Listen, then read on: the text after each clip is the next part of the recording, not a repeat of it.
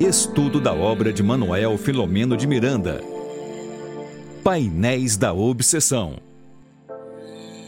Boa noite, minhas queridas amigas que já estavam aqui apostos. Boa noite, Adirana. Boa noite, a Rita Vidal. Boa noite, a Maria das Graças. Boa noite, Arlene. Boa noite, Tânia. Boa noite, Regina. Boa noite a todos vocês que já se encontram conectados conosco para mais um dia de estudos de que mesmo, Regina? Painéis da Obsessão. Desse então... livro maravilhoso de Manuel Filomeno de Miranda. Isso. O capítulo de hoje, 21, Providências para o Êxito, que a Tânia vai explicar melhor para a gente. Mas antes da gente começar, eu também quero agradecer a Deus, né? aos nossos amigos espirituais, a Jesus, nosso governador do planeta, que possam envolver a todos nós em seus eflúvios de luz e de paz. E que essa noite possa transcorrer, esse estudo possa transcorrer da melhor maneira possível. Muito obrigada. É contigo, amiga. Então, este capítulo 21, a gente é, está já na no começo da reta final. Já fizemos dois terços, né, praticamente, do livro.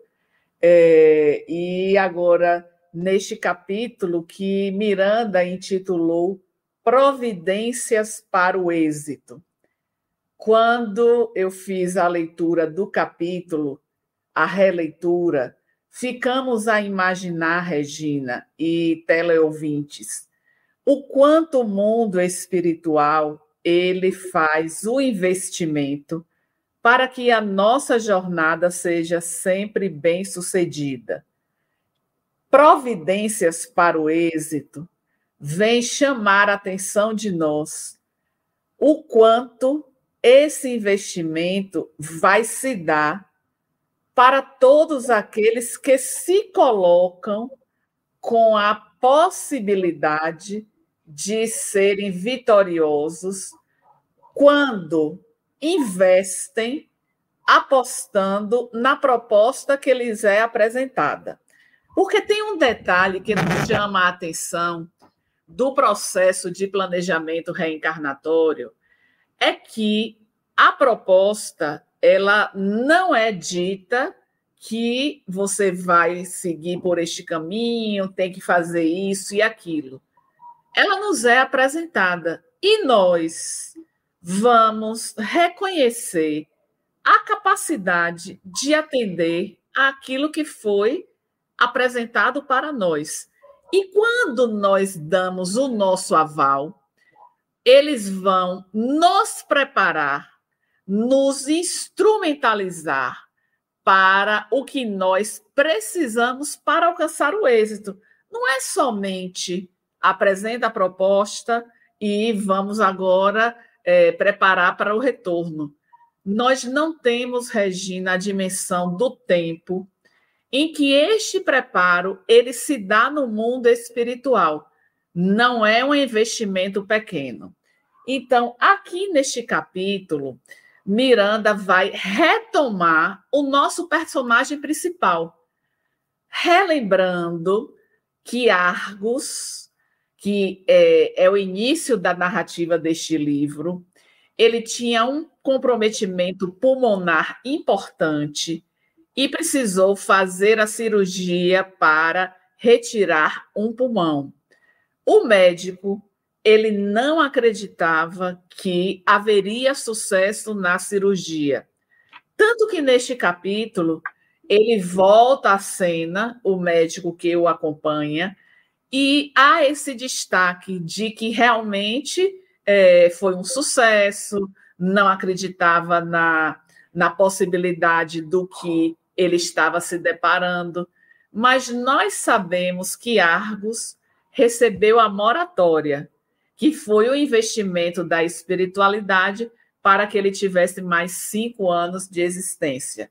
Então, para aqueles que não tiveram a oportunidade de participar desse estudo, eu sugiro que retornem para poder acompanhar essa doação do fluido vital, para que ele tivesse essa possibilidade, porque ele, em desdobramento durante o ato cirúrgico, com a irmã Angélica, que é o espírito que trabalha com muito afinco neste caso dele e de Áurea, sua esposa, apresenta o que seria a proposta para que ele firme o compromisso nessa doação de fluido vital que ele estaria recebendo.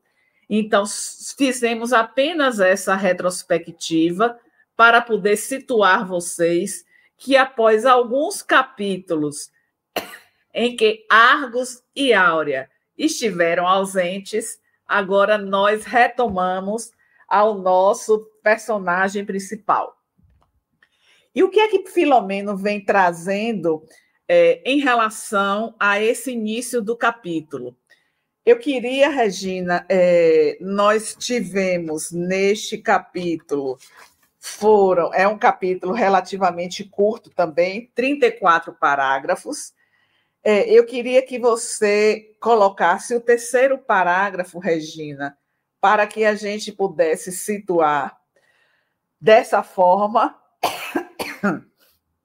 Aí, dessa forma, os resultados salutares faziam-se apressados, no que contribuíam à mudança de atitude mental do paciente e à assistência fluidoterápica de que se fazia objeto graças à dedicação do abnegado Bernardo. O que é que nós queremos chamar atenção neste parágrafo? Que ele recebeu todo esse investimento do mundo espiritual, mas se só fosse isso, não iria resolver o que era necessário. Então, olhe o destaque de Miranda. Contribuíam à mudança de atitude mental do paciente o que nós precisamos estar atentos no nosso dia a dia, porque muitas vezes há situações desafiadoras que nos deparamos cotidianamente faz com que nós não acreditemos na nossa capacidade de vencer os desafios, superar os obstáculos, retirar as pedras do caminho. Então, se começamos já com a ideia pessimista em relação à situação que estamos vivenciando, isso vai dizer para nós que já somos perdedores. Então, é muito importante quando, mesmo que estejamos diante das maiores adversidades, que acreditemos no nosso potencial, nessa assistência espiritual que não nos falta. E isso vai ser um ponto de partida importante para o êxito nos nossos empreendimentos, especialmente quando precisamos estar nos desvencilhando desses nós, desses desafios que fazem parte da nossa jornada. Mas nós queremos também destacar algo que foi apresentado neste capítulo, que é em relação a Felipe, que está aí é, indicado nesse início, mas eu não quero fazer a leitura disso. Felipe é o espírito que estava vinculado a Argos de outras existências, e vemos aqui que Felipe, vendo que Argos estava todo protegido, por conta desta cota de fluido vital, por conta da fluidoterapia que estava sendo aplicada, então era como se funcionasse como uma barreira protetiva, e isso fez com que aqueles laços que estavam, é, as algemas em que eles estavam argolados, tivessem se rompido. E Felipe, percebendo esse investimento do mundo espiritual, vendo que, mesmo que é, ele se preparou junto com uma horda de outros espíritos que também são preparados para este tipo de investimento, mas que naquele momento não estava sendo favorável à permanência desse investimento. O que é que ele resolve? Dar uma trégua. E a gente observa que eles são muito é, é, atentos quando eles veem que é, o terreno não está sendo favorável, eles recuam. A gente viu isso em Grilhões Partidos, a gente vê isso em outras obras de Filomeno, porque não adianta ficar fazendo investimento quando a sua vítima ela não está com a perfeita sintonia. Então, Felipe, percebendo toda essa assistência, que Argos recebia do mundo espiritual, resolve dar uma trégua, se afasta, mas é o que Filomeno fala em outras obras. Isso é temporário, porque vai ficar aguardando o momento oportuno para poder voltar às investidas. É por isso que não podemos nos esquecer de mantermos a continuidade do nosso preparo moral, do investimento nesta área, porque é exatamente a moral que vai nos sustentar perante estas sintonias que estabelecemos com o mundo espiritual inferior. Então, houve esse destaque, né? queremos mais uma vez chamar a atenção que na obra de Miranda nós vemos que a terapia pelos passes ela é muito utilizada pelo plano espiritual e pelo plano material. Então aqui neste capítulo Bernardo se destaca mais uma vez oferecendo esta terapia é, pelos fluidos, pelos passes que podemos imaginar, ele recebeu esta cota de fluido vital, mas ele também passou por uma cirurgia muito delicada. Uma cirurgia que o próprio cirurgião não acreditava que fosse bem sucedida. Podemos imaginar a época em que este livro foi lançado, de uma história que sabemos que sempre acontece anos antes da sua, da sua narrativa. Então, que aquela época, digamos, o livro é de 84, salvo engano, 86, deixa eu só confirmar aqui, ah, é de 83. Então, digamos que tenha sido uma, duas décadas antes dessa essa, essa história que é apresentada. Então, aí a gente vai ver que é, época, uma cirurgia para retirar um pulmão era uma cirurgia muito delicada, como é ainda hoje. Então, um, um cirurgião vê um resultado e ele não ter é, esta capacidade de compreensão de que houve um aporte do mundo espiritual, é o que Miranda também destaca aqui. Que pessoas honestas e aí faz o destaque ao doutor Venceslau, ainda não tem conhecimento desta realidade do mundo espiritual. É como se todo o mérito fosse atribuído à à sua intervenção cirúrgica, quando, em verdade, nós que temos este conhecimento a respeito da realidade espiritual, sabemos que tudo emana do alto para nós. E isso vem fortalecer o que aprendemos com a doutrina espírita, da necessidade de estarmos fazendo o investimento em nossa jornada, porque os resultados eles serão colhidos por nós mesmos. Então vem toda essa narrativa relativa à, à postura do médico, ao sucesso observado.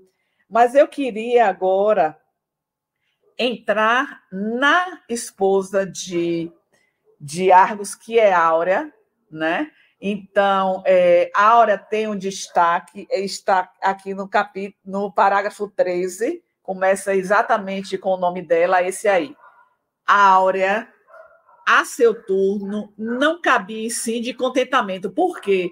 Porque o médico dizia que Argos estava prestes a receber alta. Aí vem, soubera granjear simpatias e respeito naquele largo período de provações redentoras. O que, é que eu quero chamar a atenção daqui? Às vezes, no meio de uma grande dificuldade, ao invés de adotarmos essa postura de áurea, a gente faz o inverso. Vem a revolta, vem a queixa, vem a lamentação. Tudo isso só vai prejudicar ainda mais aquele processo.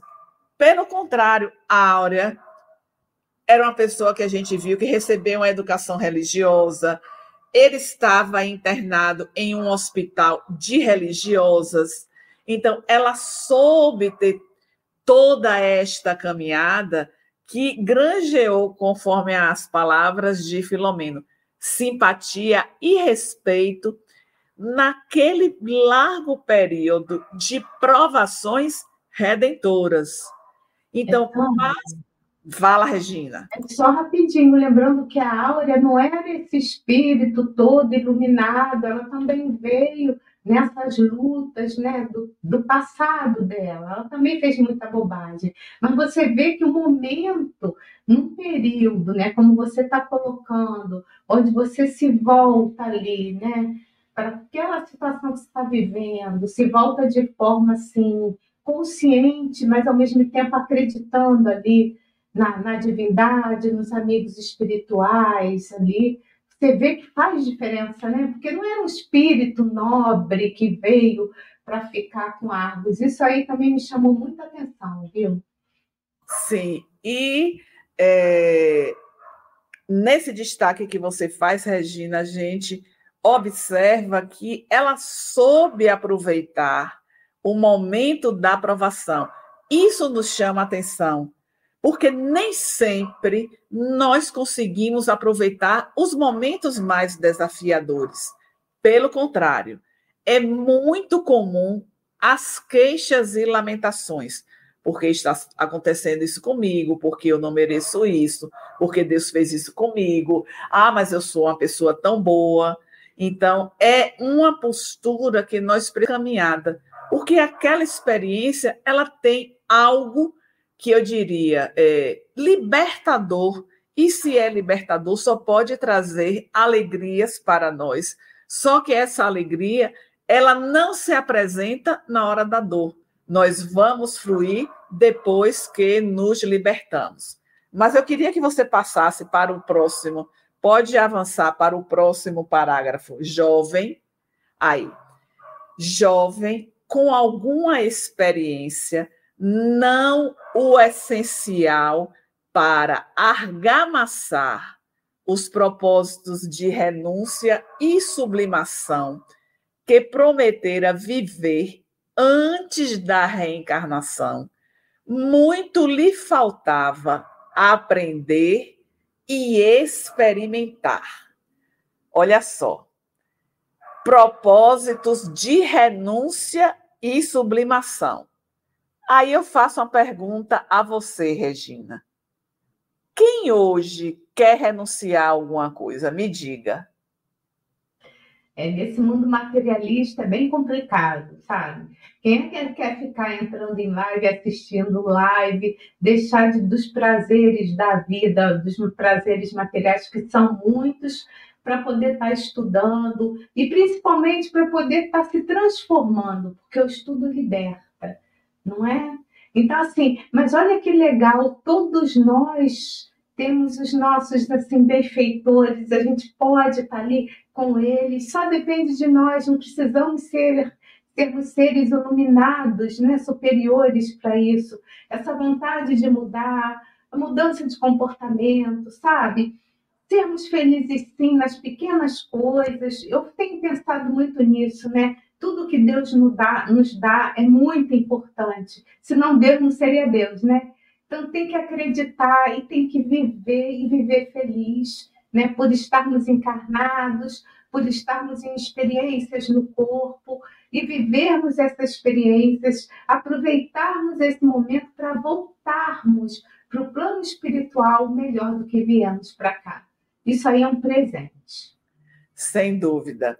E é, você falando da questão do plano espiritual, é o que vai ser tratado no próximo parágrafo, que vem falar desse estudo que foi feito no passado de Áurea e no futuro.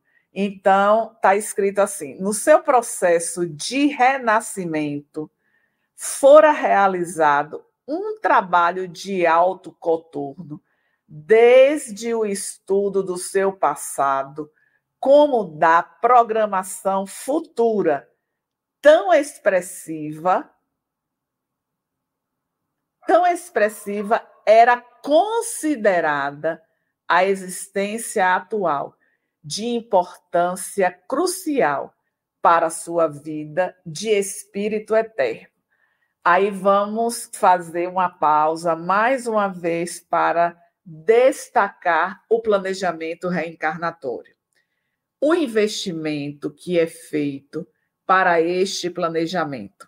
Nós sabemos da existência do, no mundo espiritual de uma central do planejamento reencarnatório, onde várias etapas fazem parte deste planejamento. E uma delas é a escolha da família. A família que eu vou reencarnar, a família que eu vou construir. Então, Áurea aqui está no processo da família que ela construiu. E a gente vê o detalhe do estudo que foi feito do passado. Por que esse estudo do passado? Exatamente para saber quais são as nossas necessidades baseado nas nossas necessidades, vai ser elaborado o arcabouço daquilo que deveremos é, vivenciar. A escolha das provas, é, se a gente vai estar passando por algum processo de adoecimento, porque depois do planejamento reencarnatório vem a fase do processamento, que é a elaboração do modelo biológico e de mapas cromossômicos. Então, digamos que eu venha a desenvolver uma doença que ela tem o diagnóstico de uma doença que é de origem genética. De onde é que vem isso? Deste arcabouço que foi muito bem modelado no mundo espiritual.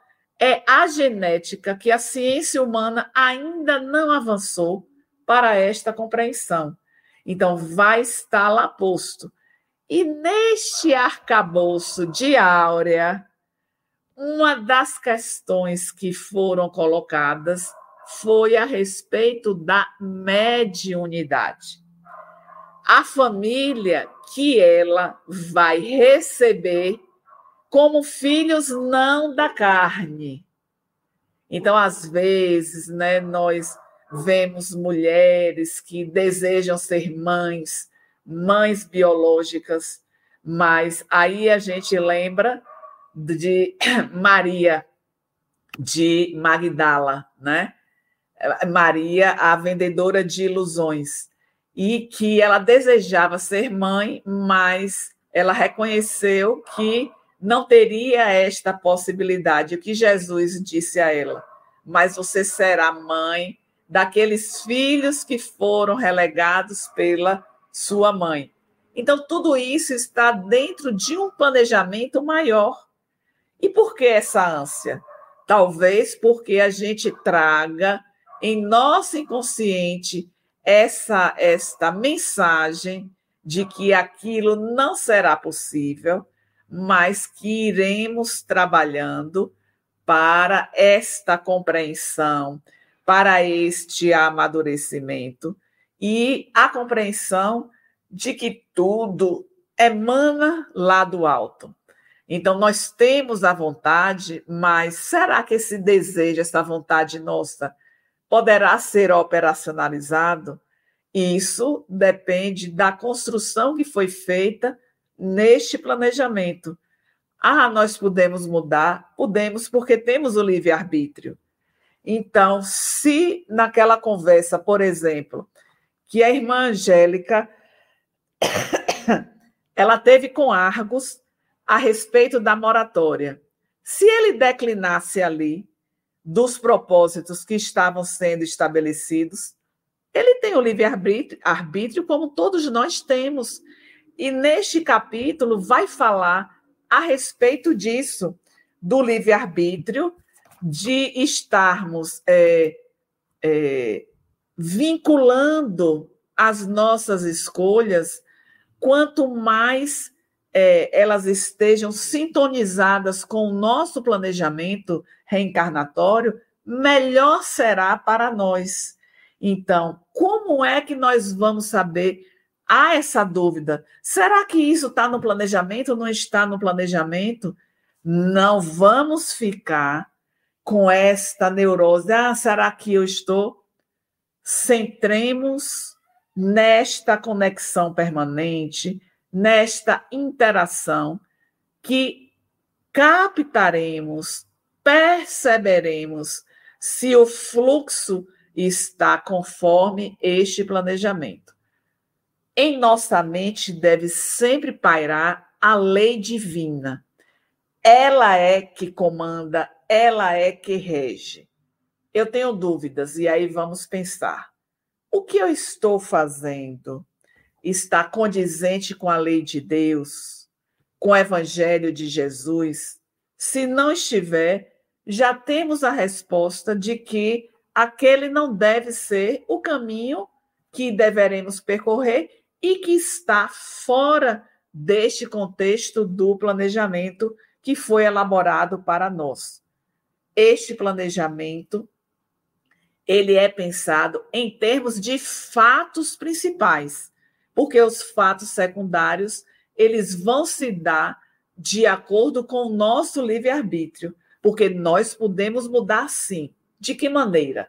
Vamos dar um exemplo concreto. Estamos a, a, atravessando uma prova muito difícil na nossa existência.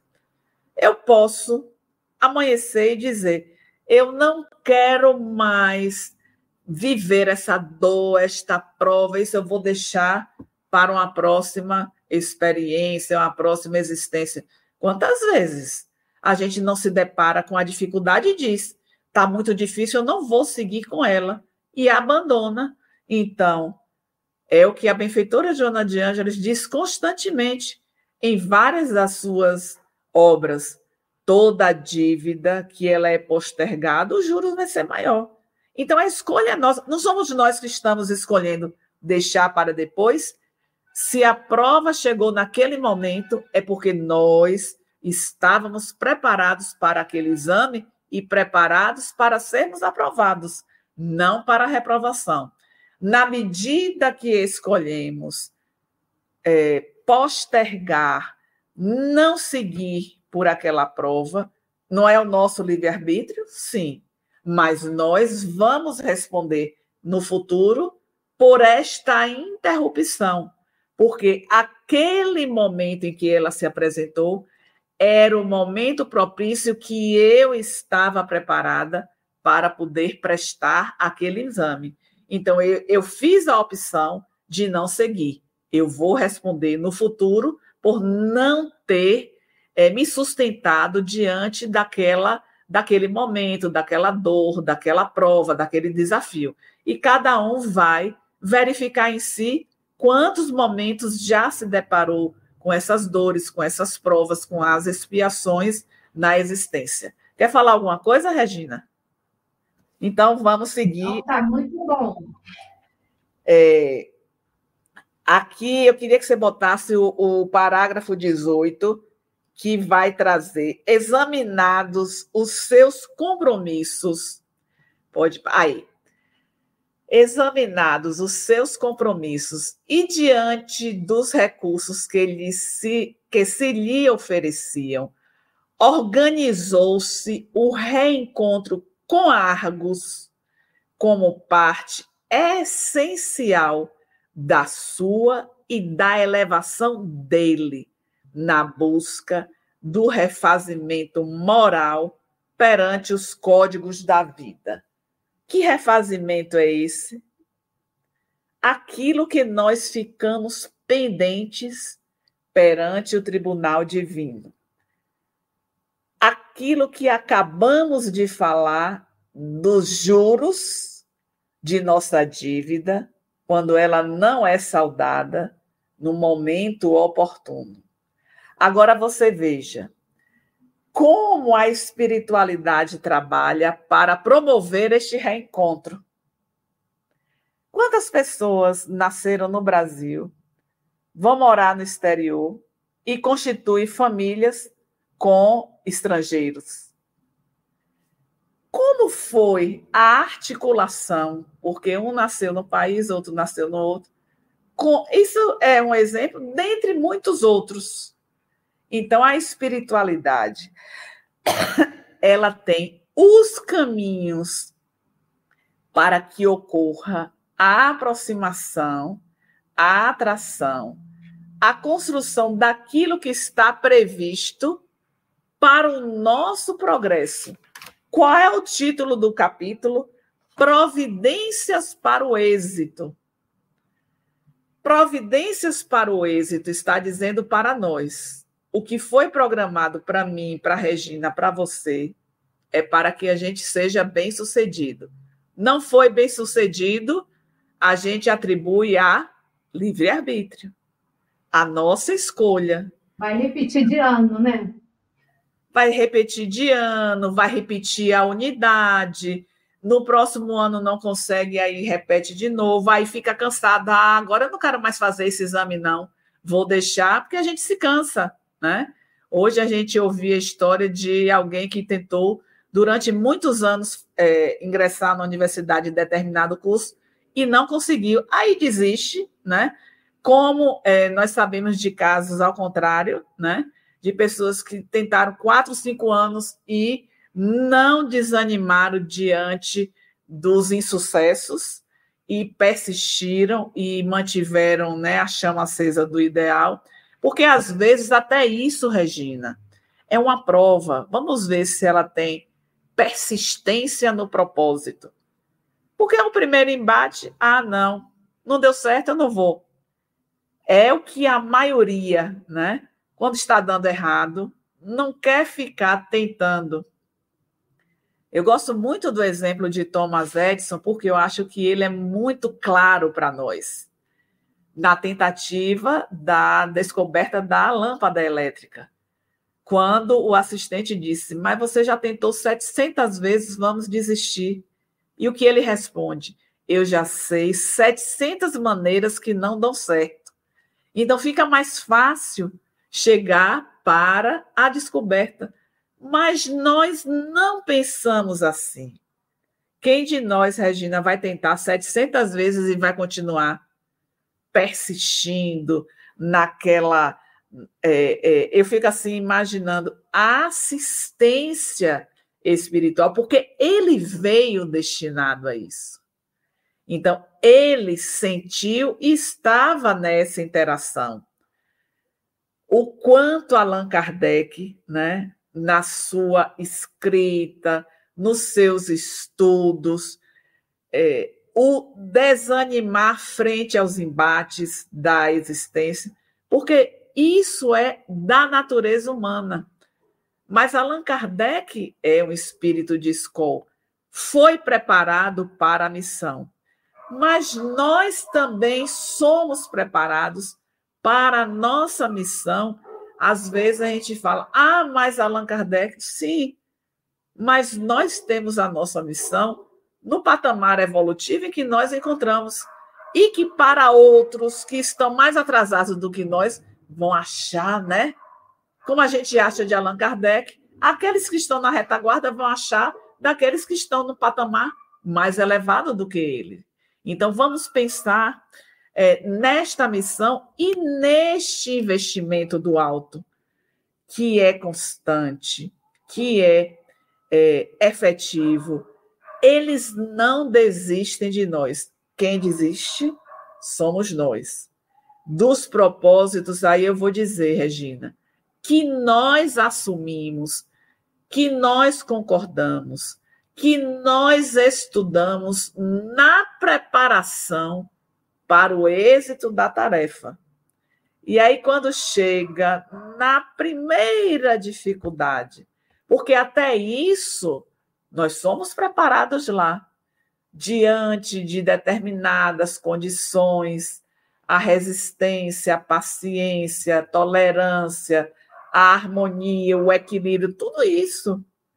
Todas essas virtudes, elas são trabalhadas, que vão nos instrumentalizar para o alcance do êxito. Volto mais uma vez. Providências para o êxito, não é para o fracasso. Então, se nós não nos colocamos nessa disposição quando mergulhamos no corpo físico, eu fico a imaginar a desolação que ficam os espíritos que investiram muito em nós. O investimento da irmã Angélica é muito claro nesta obra. A todo instante ela está, né? Nós passamos algum, alguns capítulos anteriormente vendo o investimento dela em relação ao Maurício, mas a Maurício que vai entrar em cena com Argos e Áurea. Vocês verão mais adiante no decorrer desta obra. Então, é, era esse ponto que nós queríamos estar trazendo. Aí, no, capi, no parágrafo que segue, Áurea recebera cuidados especiais. Pode aí. Recebera cuidados especiais, preparação adequada para os compromissos de edificação do bem, mapas da organização física foram traçados com detalhes cuidadosos e recursos psíquicos receberam providências específicas, objetivando-se o exercício da mediunidade, bem como se lhe aplicaram banhos magnéticos para apagar lembranças que não deveriam participar dos primeiros períodos juvenis. Olha quanta providência para a Áurea. Cuidados especiais, preparação adequada para os compromissos de edificação do bem, mapas da organização física bem traçados, detalhes cuidadosos, recursos psíquicos, exercício da mediunidade, banhos magnéticos para apagar lembranças que não deveriam participar dos primeiros períodos juvenis. É pouca coisa, Regina?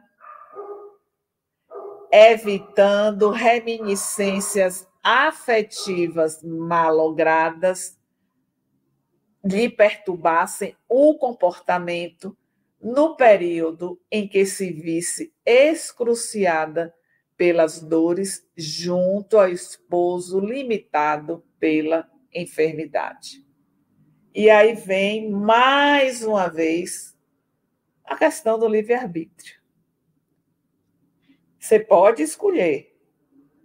Não, ele está naquela condição, as minhas forças já já ultrapassaram a minha capacidade, vou largar. Quantos não largam? Quantos não abandonam? Ou ficam maltratando? Sei Cuidado que a espiritualidade teve, né, para que ela viesse cumprir a sua tarefa, né, a melhor tarefa é, nesse contexto aí que está sendo colocado, né? Então, assim, um trabalho que a gente dá para a espiritualidade, às vezes a gente não, não segue, né? A gente Isso. desanima e abandona. A gente desanima e abandona, né? Então, assim, é, esse investimento que acontece com todos nós, Nós estamos fazendo o estudo de um livro que mostra com muita clareza sobre isso. Mas eu queria dizer, Regina, que nós deveríamos pensar no investimento que é feito para cada um de nós. Argos e Áurea não são mais especiais do que nós somos, porque todos somos filhos do mesmo Pai. E o nosso Pai, ele deseja o melhor, o êxito para cada um dos seus filhos. Então, tudo isso vem nos dizer vem recomendar para cada um de nós um aproveitamento melhor das nossas existências. Não vamos deixar de lado para diante, para a próxima encarnação, aquilo que estamos achando que está difícil no momento. A hora, o chamado foi agora. Se soou a, a campainha neste momento, se ela foi acionada, é porque a espiritualidade percebeu que nós já estávamos prontos para a aprovação naquele exame. Então, vamos reconsiderar aquilo que ficou interrompido, que ficou estagnado, por conta de acharmos que o fardo estava pesado, que a gente não conseguiria dar conta. Esse é o nosso momento. Não posterguemos não adiemos. Vamos buscar os recursos que existem junto a nós, ao nosso redor, e pensar: eu fui preparada para essa experiência. Agora é a minha chance, é a minha vez. Busquemos o apoio do nosso anjo da guarda. Para que melhor apoio, Regina? Este anjo protetor que se colocou à nossa disposição. Pense, Regina, o que é esse anjo da guarda? Quando vê que nós estamos saindo da linha e vai nos chama, ô oh, Tânia, lembre do compromisso. E Tânia está em outras paragens, não consegue perceber esta aproximação, este empenho, as suas palavras. Então, retomemos ao nosso eixo, à nossa essência. Somos espíritos que estamos neste momento numa experiência do corpo, uma experiência muito bem planejada e que a espiritualidade investiu neste planejamento e continua investindo, tomando as providências. Veja, Argos recebeu a moratória está, neste momento, sendo acionado para que ele não se afaste de um propósito que para ele foi estabelecido. Então, é muita energia despendida pelos nossos benfeitores, providências para o nosso êxito. Mas é, nós vamos é, falar o que é que eu queria trazer mais aqui? É, o parágrafo As Duas Vidas. Não, cabia-lhe agora, aqui, cabia-lhe agora uma real atitude positiva diante da existência, abençoada pela nova concessão de saúde, entregando-se ao bem e o bem fazendo quanto lhe tivesse ao alcance até o sacrifício de si mesmo. Olha que coisa forte, Regina. Sacrifício de si mesmo. A gente hoje não quer fazer nenhum tipo de sacrifício. Quando começa a ter uma dificuldadezinha maior, já deu. Parte para outra. Não é a hora deixa para depois, né? E aqui é algo que nós sempre chamamos a atenção: aptitude positiva perante a existência. Nós precisamos resgatar isso, especialmente naqueles momentos em que o pessimismo avassalador vai invadindo, muitas vezes sorrateiro, e a gente não vai se dando conta, e quando se percebe, já está no fundo do poço. E aí vai ficar mais difícil para você sair deste fundo. Então, mais otimismo, mais gosto pela vida, mais responsabilidade. E aí eu digo, tá difícil, peça ajuda. Peça ajuda de um amigo que você confia, peça ajuda na casa espírita, peça ajuda a um familiar, porque às vezes sozinho a gente não consegue. Peça ajuda a um profissional. Então, nós temos esta possibilidade, mas isso só vai acontecer quando de fato está, estivermos mais atentos ao que está se dando ao nosso redor, a essas forças nossas que vão se esvaindo e você vai se enfraquecendo de tal maneira que depois você próprio não consegue resgatar esses recursos que eles estão à sua disposição. E eu queria, é, já caminhando para o nosso fechamento, é, estar trazendo é, o, parágrafo já quase ao final, é o antepenúltimo parágrafo, sob esse ponto de vista. Aí. Os nossos irmãos conheciam inconscientemente, embora as responsabilidades que lhes diziam respeito e várias vezes se lhes faziam recordar quando dos reencontros na esfera dos sonhos. O que muitas vezes pergunta: ah, como é que eu sei? É neste momento da viagem que fazemos durante o sono do corpo físico que os benfeitores aproveitam nesse desligamento parcial do corpo para trazer à nossa memória aquilo que porventura estamos escorregando, fugindo do propósito que foi estabelecido. E Miranda usa a palavra inconscientemente, porque de fato não fica o registro com clareza, mas essa essa lembrança ela nos é trazida sim nos momentos que se fazem necessárias, né? As responsabilidades que lhes diziam respeito. Isso, Regina, acontece também conosco. Não é só com Argos e com Áurea.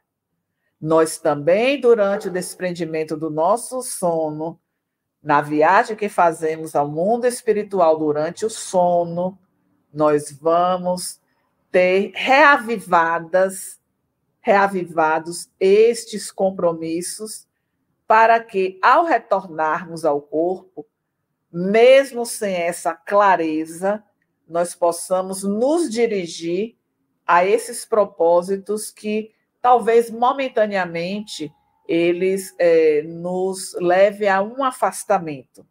E se ele nos chama a atenção, é porque eles estão tomando as providências para o êxito. Vem aqui ao final, no penúltimo parágrafo, é, o penúltimo, lutar pelo aprimoramento íntimo, que é a nossa grande busca.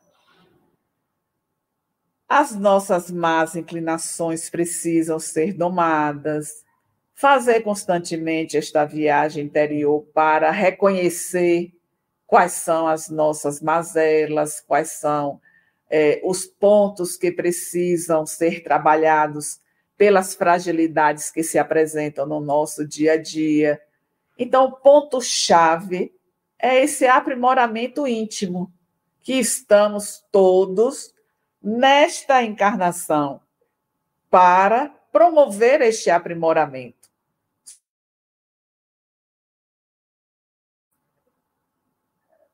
É, deu uma osciladinha. E, por fim, este último parágrafo.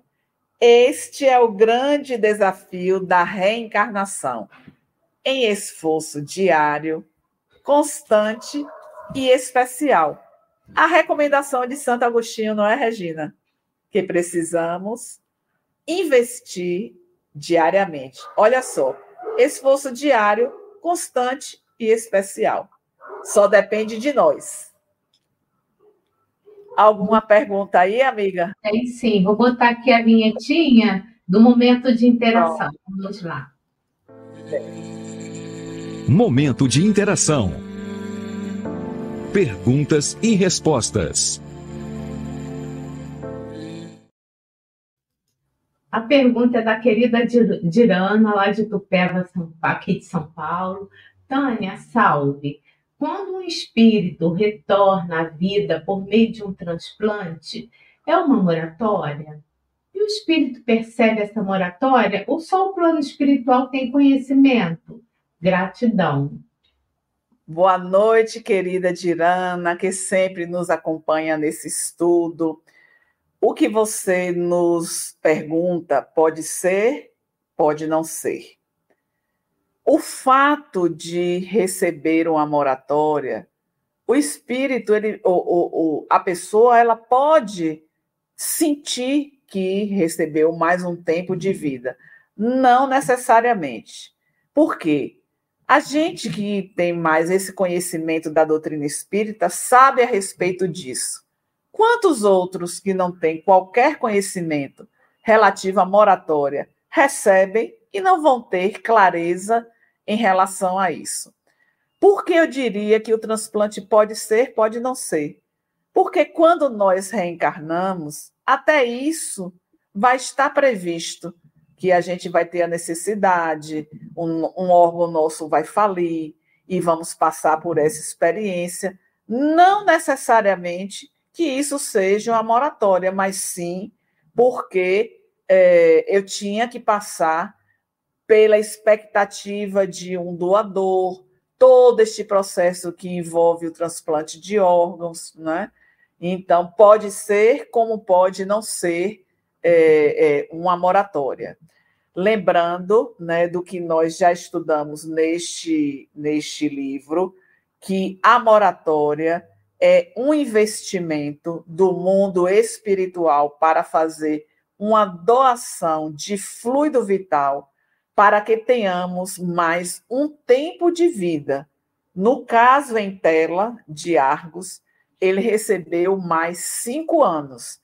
Este tempo não é um tempo assim tão preciso, porque nós podemos antecipar esse tempo por conta das nossas ações equivocadas, do abuso do nosso corpo, com o uso de drogas, com a alimentação indevida. Então, tudo pode acontecer e anteciparmos aquela cota de fluido vital, como acontece normalmente com o tempo de vida que nós recebemos. Duração da vida é um aspecto do nosso planejamento reencarnatório. E vamos receber a cota de fluido vital para viver mais ou menos aquele tempo que nos foi é, destinado. Então, só para que a gente possa pensar que podemos antecipar, mas também podemos postergar no caso da moratória. Muito bem. Olha, tem só uma colocação dela, tá? Da Dilana. Assisti hoje o filme Criaturas Divinas e lembrei muito desse estudo com você e a Regina. Eu não conheço o filme, mas você também não esse título, mas tá. E o restante aqui, da Jovita, dizendo lindas palavras, Gina, isso lá, lá atrás, né, no início, quando você me perguntou alguma coisa, eu, e aí as nossas queridas aí dando a boa noite, a Célia, dando boa noite, a Hilda, também, essas que a gente ainda não citou, a Angélica. E a última aqui, o Cleiton, aí, um, um homem aqui dando recadinho, deu visitar meu ente querido no cemitério, mas aí ele não coloca mais o que ele está falando sobre isso, né? Eu acho que é uma indagação, Regina. É, ah, uma deve... pergunta? É, eu acho que sim. O Cleiton, a gente deve orar pelo nosso ente querido. Na doutrina espírita, né, nós não fazemos esse ritual de visita ao cemitério, porque ali está depositado apenas o corpo físico, que não serve mais para a jornada do espírito. Então, a oração, os bons pensamentos, é o que nós devemos direcionar para aquele ente querido que já partiu. E a Maria das Graças, ela coloca o seguinte: belo estudo, só tenho a agradecer, viu, Tânia? Entendi que nada é por acaso, que a espiritualidade está, está envolvida em nosso crescimento espiritual. A escolha é nossa. É, e o Cleito botou realmente que era uma pergunta e você já respondeu. Então, querida amiga, você, eu sei que seu tempo está curto hoje. então, a, a Tânia está lá em Vitória da Conquista, né, participando do evento. Então, por isso que ela tem hora, hora marcada. Quer falar mais alguma coisa para você se despedir poder ir? É só agradecer mais uma vez por vocês estarem aqui conosco. É maravilhoso partilhar desse estudo, reflexões. Tenhamos uma noite de paz e sigamos na próxima semana com o próximo capítulo. Um abraço e até breve. Beijo, amiga. E para nós que ficamos por aqui, eu quero lembrar que amanhã a gente tem o livro, né? O estudo do livro Transtornos Psiquiátricos Obsessivos com o médico psiquiatra e amigo lá de Manaus, é, Tiago Aguiar, às 19h30, também de autoria de Filomeno de Miranda. Né? Então, que a gente possa estar juntos amanhã de novo, às 19h30 e se você tem algumas dúvidas, volta lá porque tem a playlist dessa série em vídeo, né? E também tem em áudio. Ok, gente? Olha, uma ótima noite para todos nós. E se Deus quiser, até amanhã. Fiquem com Deus. Beijo. Estude conosco. Faça parte da família Espiritismo e Mediunidade em Lives TV.